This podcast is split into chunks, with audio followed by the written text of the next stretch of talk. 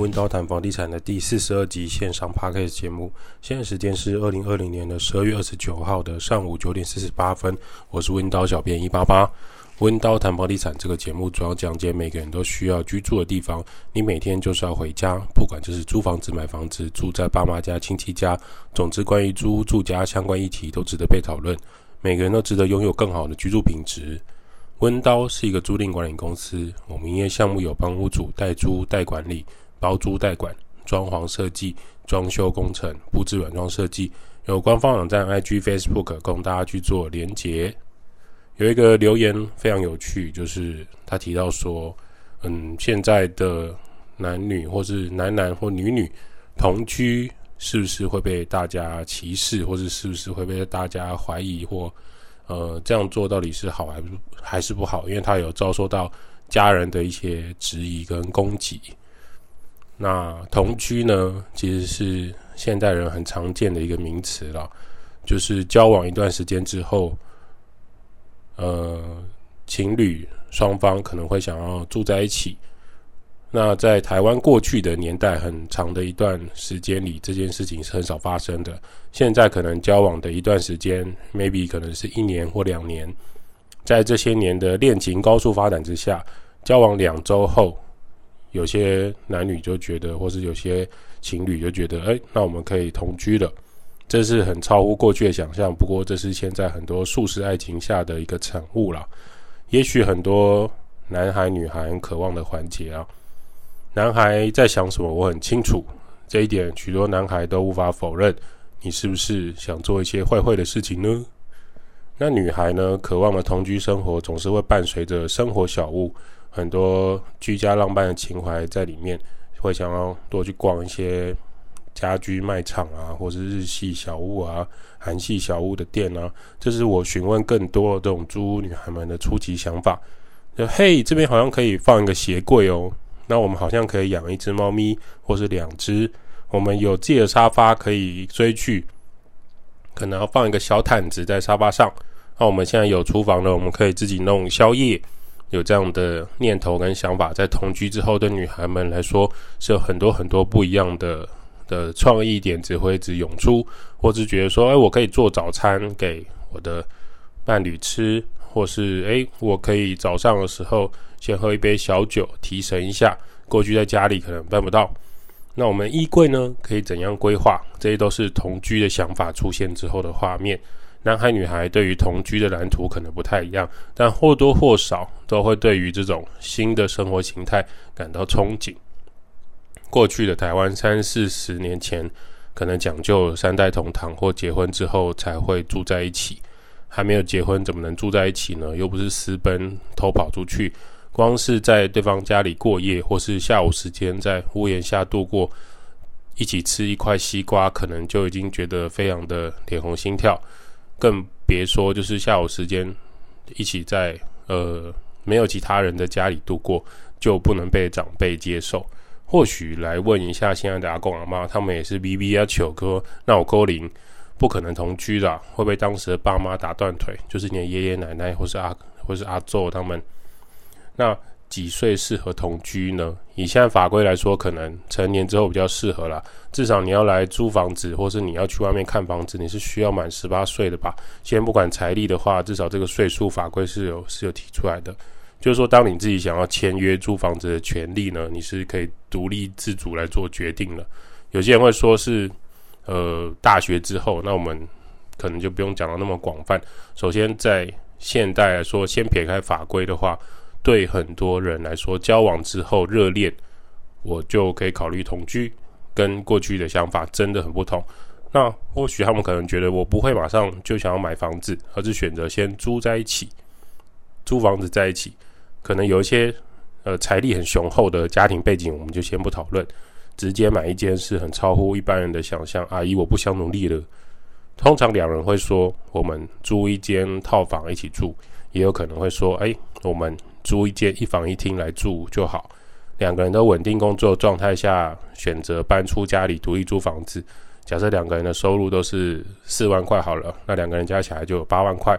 那他们两个人可能租一间小套房，可能以前各自租小套房都要一万二，如果品质比较好的，甚至更高，我们就抓一个平均价一万二就好。那每个月他们的支出就是两万四千块，加上水电杂费可能是两万五到两万七一个月，这是两个人的总支出。现在呢，同居住在一个房子里，只要空间上许可，也可以是一个人可能只要支付诶八千到一万块，他们就可以住在一起。那已经是包含的一些杂费的部分，开销上确实会下降。那双方的感情也有可能会增温，这就是同居对大家的浪漫程度还有实际上的影响。交往一段时间之后，就可能就会有另外一个阶段，就是网络用语会叫做婚前验货。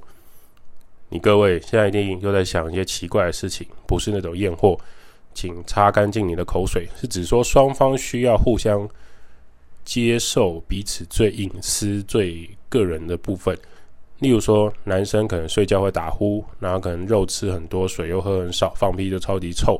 女生呢，可能衣物、帽子、鞋子多到衣柜跟鞋柜都放不下，还有一个小桌子上可能有满满的化妆品、保养品跟呃用过的化妆棉。两个人对于呢一周洗衣服的次数的。观念上也需要沟通，男生可能觉得，诶，一周两次就好；女生可能觉得说，当然要每天洗啊。那光这件事情可能就会出现不一样的意见，可能会吵架，可能你们需要达成一个共识，可能哦，OK，那我们平衡一下，一周洗三次如何？那晒衣服的方式呢？比如说起床的时间、睡觉、熬夜、追剧、划手机的时间，这些习惯一定都大不同。双方可能都有自己原生家庭、爸妈、兄弟姐妹带给自己的生活习惯。因为你常年住在自己家里，很舒适，很习惯。如果你今天搬出来住，就会无意识使出同样的方式。那过去的成长阶段，就会看到，哎，妈妈也是这样做啊，爸爸也是这样处理的。很多有趣还莫名其妙的坚持，就会在这个阶段产生了。哦，原来你们家以前是这样晒衣服的，为什么你衣衣服倒过来夹？哦，原来你是这样切菜，为什么头尾要切掉？因为锅子放不下，或者说啊。你以前都凌晨三点才睡，可是你过十二点不是就跟我说晚安吗？啊，被发现其实都会熬夜打电动，或者是熬夜在看漫画到很晚才睡觉。通过这些包容和容忍之后，同居才有可能让彼此真爱真跨过一个阶段。双方在租屋上的观念也会需要磨合。什么意思呢？建议你们是出来租房子，那租房子就会是一种承担责任，双方对于房租。网路费、水费、电费等等的费用是否可以如期的处理？那现在时代开放了，可能不只是男女，你可能男男一起住，有可能女女一起住。那不管生活程度到什么样的状态，那至少就是双方对于这种生活开销的在乎程度，可能也是未来你们假设有要更长远之后的财务规划。那双方呢也会呃遇到说生活上有一些小障碍的时候要怎么做？比如说要怎么换灯泡？比如说，哎，今天忘记带钥匙怎么办？比如说，热水器哎不热，那怎么洗澡？你们是不是可以开始增加一些生活技能？住在一起之后的生活美学啊，也跟你们是否可以互相协助来创造更好的居住空间有关。也许在自己比较不舒服的情况下，对方是否可以像过去一样细心呵护，陪同你去看医生，外送食物回家，帮忙增添一些生活消耗品。比如说呢，买泡面啊，买面条，买饭啊，电池啦，卫生纸啊，卫生棉啊。那你们打扫用具是需要齐全？要不要买扫地机器人呢？要不要有更多的电磁炉？全部都是在租屋阶段可以看到对方关爱自己的程度，或是你考验自己耐心，以及呃测试自己可以付出多少爱心给对方的时间。这就是同居之后的呃不同，所以。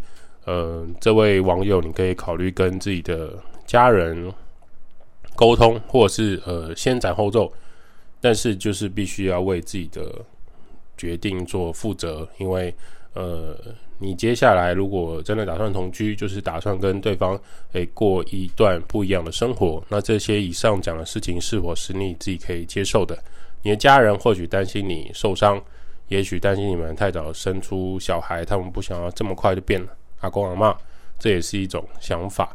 那如果你认为，诶，以上东西我都已经做好心理准备了，那我们也会做好保护措施。我相信同居租在一个房子里面，并不是一个太大的问题。过去呢，我们也遇过很多租房子住在一起的情侣啊，两年后跟我们说，今年可能租约到了就不续租了。那我们可能就诶关系不错的，就问他一下，诶为什么打算要搬走了？那他就说，因为双方打算要结婚，婚后可能会去租比较独立的电梯套房啊，共创美好生活。这也是租赁上可以看到的美好案例。当你交往之后，同居住在一起，努力的奋斗存钱，接着呢，双方可能咬着牙，硬是买下一间独立的套房，小套房。那搬进去新家，可能他离呃原本居住的地方比较远，他可能比较卫星市政，他可能比较呃远一点。比如说我可能原本在台住在台中，那我可能改住在苗栗或是彰化，就稍微远一点。那同样的金额，我在那边就可以买到一间套房。搬进去新家之后，租赁市场来说，就会从个人的雅房，学生时期可能租雅房，尤其是男生可能是住木头雅房，可以免费洗澡了就好了。之后呢，开始租分租套房，上班呢是希望有自己的个人空间。接着双方决定同居，那但是住在套房可能空间不够，所以他们去找了一房一厅比较大的空间。最终呢，就会搬到新大楼的独立套房。如果决定同居之后想要结婚，或是有未来的打算，个人成长和居住的空间环境都会慢慢的提升。这就是重视生活美学的每一个环节。而我们人们总是很喜欢看结果，但往往我们应该更重视的是这些租赁房子的自己对于照顾这个空间的那种过程啊。我觉得。人类之所以美好，不是在于结果。大家都从小到大都被教育说要看结果，可是这些过程可能往往才是最美好的部分。那当然有人可能会跳出来说：“No，你你不懂，同居就是破坏双方感情的时候。”那某方面对我们来讲呢，我们观察这么多租赁的房客，如果你因为同居双方就要破坏感情了，会不会说这样的感情也很经不起考验呢？也许。嗯、对你而言是这样的体验，是因为你过去有很多不好的体验。毕竟谈恋爱的前期，每个人可能都会付出最美好的一面，穿着打扮啊、行为举止啊，都与真实的自己有落差。当你自己回到家中或是租屋处的时候，你就会卸下所有的呃伪装，呈现最真实的自己。此时双方必须对双方的坦诚相见。要有一点点的落差感，那是不是在这落差感中依然可以找到一个平衡？你们就可以考虑租房子同居，那你们未来相处就会比较融洽，因为你们是以真实的自己在跟彼此交往。那我们这边有有个小法宝啦，就是说同居租，你可以考虑去租这种保洁店。那你可以 Google 搜寻，或是去网络商场搜寻什么叫做保洁店，它算是一种床单的保护套啦。那目前有各种品牌啊，有国产的，也有 Made in China 的。形式上呢，有一圈那个松紧式的，它是在床垫后面包覆起来；也有就是它是一个平面式的一个超大块的长方形或者正方形的。那它背后有两条松紧带，你可以绑住那个床垫。为什么要推广这个呢？因为它是一个好物啊。你在床垫上面包一层好的保洁垫啊，你如果不小心在床上看电影或是滑手机，饮料打翻，你的饼干夹心酥掉到床上，或是说某一些水过多、过湿、过于激情、激烈的热情时刻呢，或者这个保护层去做隔离啊。那女性某些时间的某些侧睡，你都不用太担心它会就是染红热整个床垫。保洁垫有防水跟保护的功能啊，那你租一年换掉，再换一个新的，其实就可以，就还 OK。那它的费用也不高，可能一个保洁垫，呃，品质比较好一点，可能六七百块。那如果你是买一些呃其他地方产地制的，可能一两百块、两三百块。有一些就是品质稍微比较弱一点的，价格其实差不多，就是你这大概就抓六百块吧，平均来说就可以保持你一整年睡觉的地方很干净、很舒适。那睡眠是我们很重要的环节了，你可以确保自己的床垫干干净净的，你生活起来双方睡觉就会很开心，也不会说让同居人觉得说，哎，你好像都把床垫弄得脏脏的，你可能就是不洗澡就要去睡觉。那租屋结束呢，又要打扫就是房子归还的时候，发现哦，我退租的时候床垫都被你弄得很脏乱，双方可能就会吵架，因为你们未来可能会被房东扣押金。避免这些不必要的困扰之后，这个保洁店是可以考虑的好物了，你的生活会加分不少。接着呢，我们来关心台湾整体的那个环境跟疫情。就当大家觉得说，诶，口罩好像不必这么严格执行的时候，近期台湾又出现那个国内疫情的案例。那由于台湾虽然现在有这个控管进出国的疫情检查，还有自身体检报告的证明，所以呢，呃，谁也没想到会有这样的防疫破口。从十二月起啊，其实像捷运站内啊，各大卖场、公车站、公车，或是你去搭客运的密闭空间。都被要求你入内就是要戴口罩跟量体温，包含美食街或是百货公司也是如此，或是一些商场。可是呢，戴口罩已经持续半年以上之后，人们会倦怠了，会觉得说，嗯，好疲倦哦，我可不可以暂时不要戴口罩，偷偷的进去，或是吃个东西之后，在用餐后并不很严谨的要求自己戴上口罩。许多楼管人员和保全协助人员其实非常非常比他比你还要累，他每天有进出大量的人潮，他原本有一些固定工作要做之外，我现在很难一一要求每个人都要恢复戴口罩，这件事情相当辛苦啊，请务必给予这些机场、卖场、各大医护人员更多的支持和鼓励，他们真的很辛苦，在他们的工作岗位上为了大家的呃健康，当然你说这是他的工作，可是。某方面来说，他也是为了大家在尽一份心力了。当他们要求我们戴口罩的背后，有更多时候是呃为了秩序维护了，也包含你自己的健康着想。我记得几个月前就有医生跳出来说，随着国内呢戴口罩要求和勤劳洗手的习惯之后，有一些过去常见的上呼吸道感染、流行性感冒就大幅的下降。因为传染途径本来就有多元的管道，现在这个传染范围呢变得很狭窄，对大多数人来说，生病的几率就会下降。口罩和洗手不是万能，却能保护自己更多。这个机场事件啊，闹得沸沸扬扬了，包含这些可能确诊的人去哪个商圈逛街啊，租房子的时候在每个哪个区域啊，都慢慢的被新闻还有网友肉搜曝光出来。有些人就会开始担心说：“哎，开始询问自己的家人是否在那个时间有跟对方在某个地方接触过，可是自己可能不知道。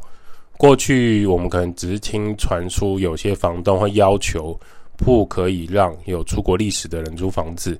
传说现在更严重的是听到社区开始张贴哪一户可能是机场工作人员、地勤、机长、空姐。”或是他可能是医护人员的消息，这些事情都让人觉得蛮恐怖，也蛮悲伤的啦。以前大家都会很开心说啊，这社区有一些美美的空姐，穿着很正式的服装上下班，就是整个社区的颜值都拉高了。现在反而变成大家担心的住户。真心希望各位不要有这样的歧视言论或排挤现象，因为租房子的权利在房东、屋主那边或许有这样的决定，但若若是社区管委会也进而开始用异样眼光在排挤特定的工作人员，真的是很严重的霸凌行为啊！机场工作人员呢，在服勤之后，其实他们有正常的工流流程 SOP，很辛苦的接受相关隔离的住宿，十四天内他们的自我检查，还有他们的呃餐饮，其实都是被约束跟管控的。所以他其实他们真的蛮辛苦的。这阵子也有很多医院进出的民众会发现了，过去台湾医院已经算是有定期的在做。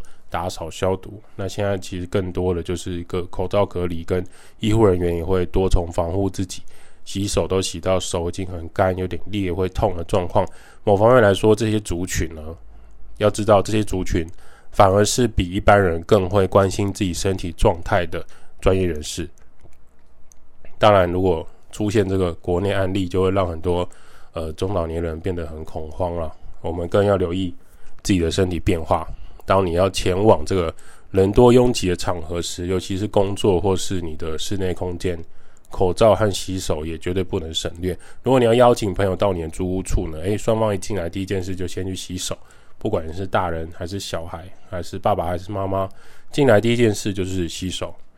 像台湾有一些聚餐是火锅围成一圈的圣诞交换礼物活动啊，或者说室内球场啊，你可能去看篮球比赛啊，看其他的棒球比赛或是预赛之类的，看表演、看演唱会，真的已经比其他国家幸福很多了。现在其实，在欧洲，他们已经要准备过他们的年 （Christmas and Happy New Year） 的的年，可是。他们现在在群体移动的情况下，其实让呃欧洲各国的疫情是变得很紧张的。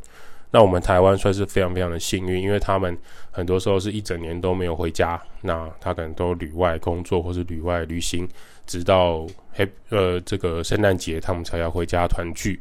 那我们台湾只要全民目前多一点点防护意识啊，在这件事情上再配合政府的卫生管制，就可以避免新一波的疫情感染。那当你要抢演唱会票很重要的时候，照顾整体台湾环境的疫情控制也相当重要。紧接着就是跨年活动和农历年节，像是跨年有租 Airbnb 在信义区的啊，或是你在台中有夜市啊，或是一中街啊，或是你在新北市政府附近你有租房子的啊。都要注意，我们先不讨论其租屋合法性了。那反正你既然已经租了这种日租套房，要放假要好好娱乐放松，没问题。请确保三件事情：第一个，进去该住宅的时候，你要能找到逃生楼梯，实际走过一遍，可以通往出口，可以轻易的通往屋顶平台的，或是它本身有阳台的。第二个，室内的公共区域是否有走廊有灭火器跟逃生灯具的指示。第三个，你要告诉你的家人你住在哪边的日租套房，你住在 Airbnb 是什么？荧幕截图丢给你的家人，预计去多久之类的。因为在今年太神秘的行程可能不太适合在台湾。我是谁？我在哪？我做什么？之类的故事环节很常在新闻里发生。那希望这些悲剧不要发生在大家的身上。据说有蛮多在国外的亲朋好友啊，抢着在十二月中旬回来台湾。你们现在应该从新闻里面也可以听说，就算机票很贵，也想要回来。尤其是目前在英国的朋友，据说是百万人潮正在移动中。百万人的英国传说已经出现了新的病毒变种，就是这个武汉肺炎到那边又进行了变种，可能会引起新的疫情骚动啊。而台湾到处都有跨年活动的准备，相对自由度绝对会比封城的国际大都市来的安全或是有趣。因此，听说英国飞台湾的机票，如果是妈妈带了两个小朋友回国的，机票要价四千六百英镑，等同于新台币十七万的交通费用，他们还是愿意回台湾跨年和准备跟家人过农历年。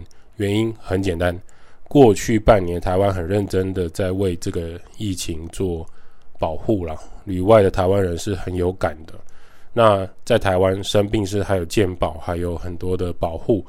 那我们尽快希望说可以回来台湾避避风头。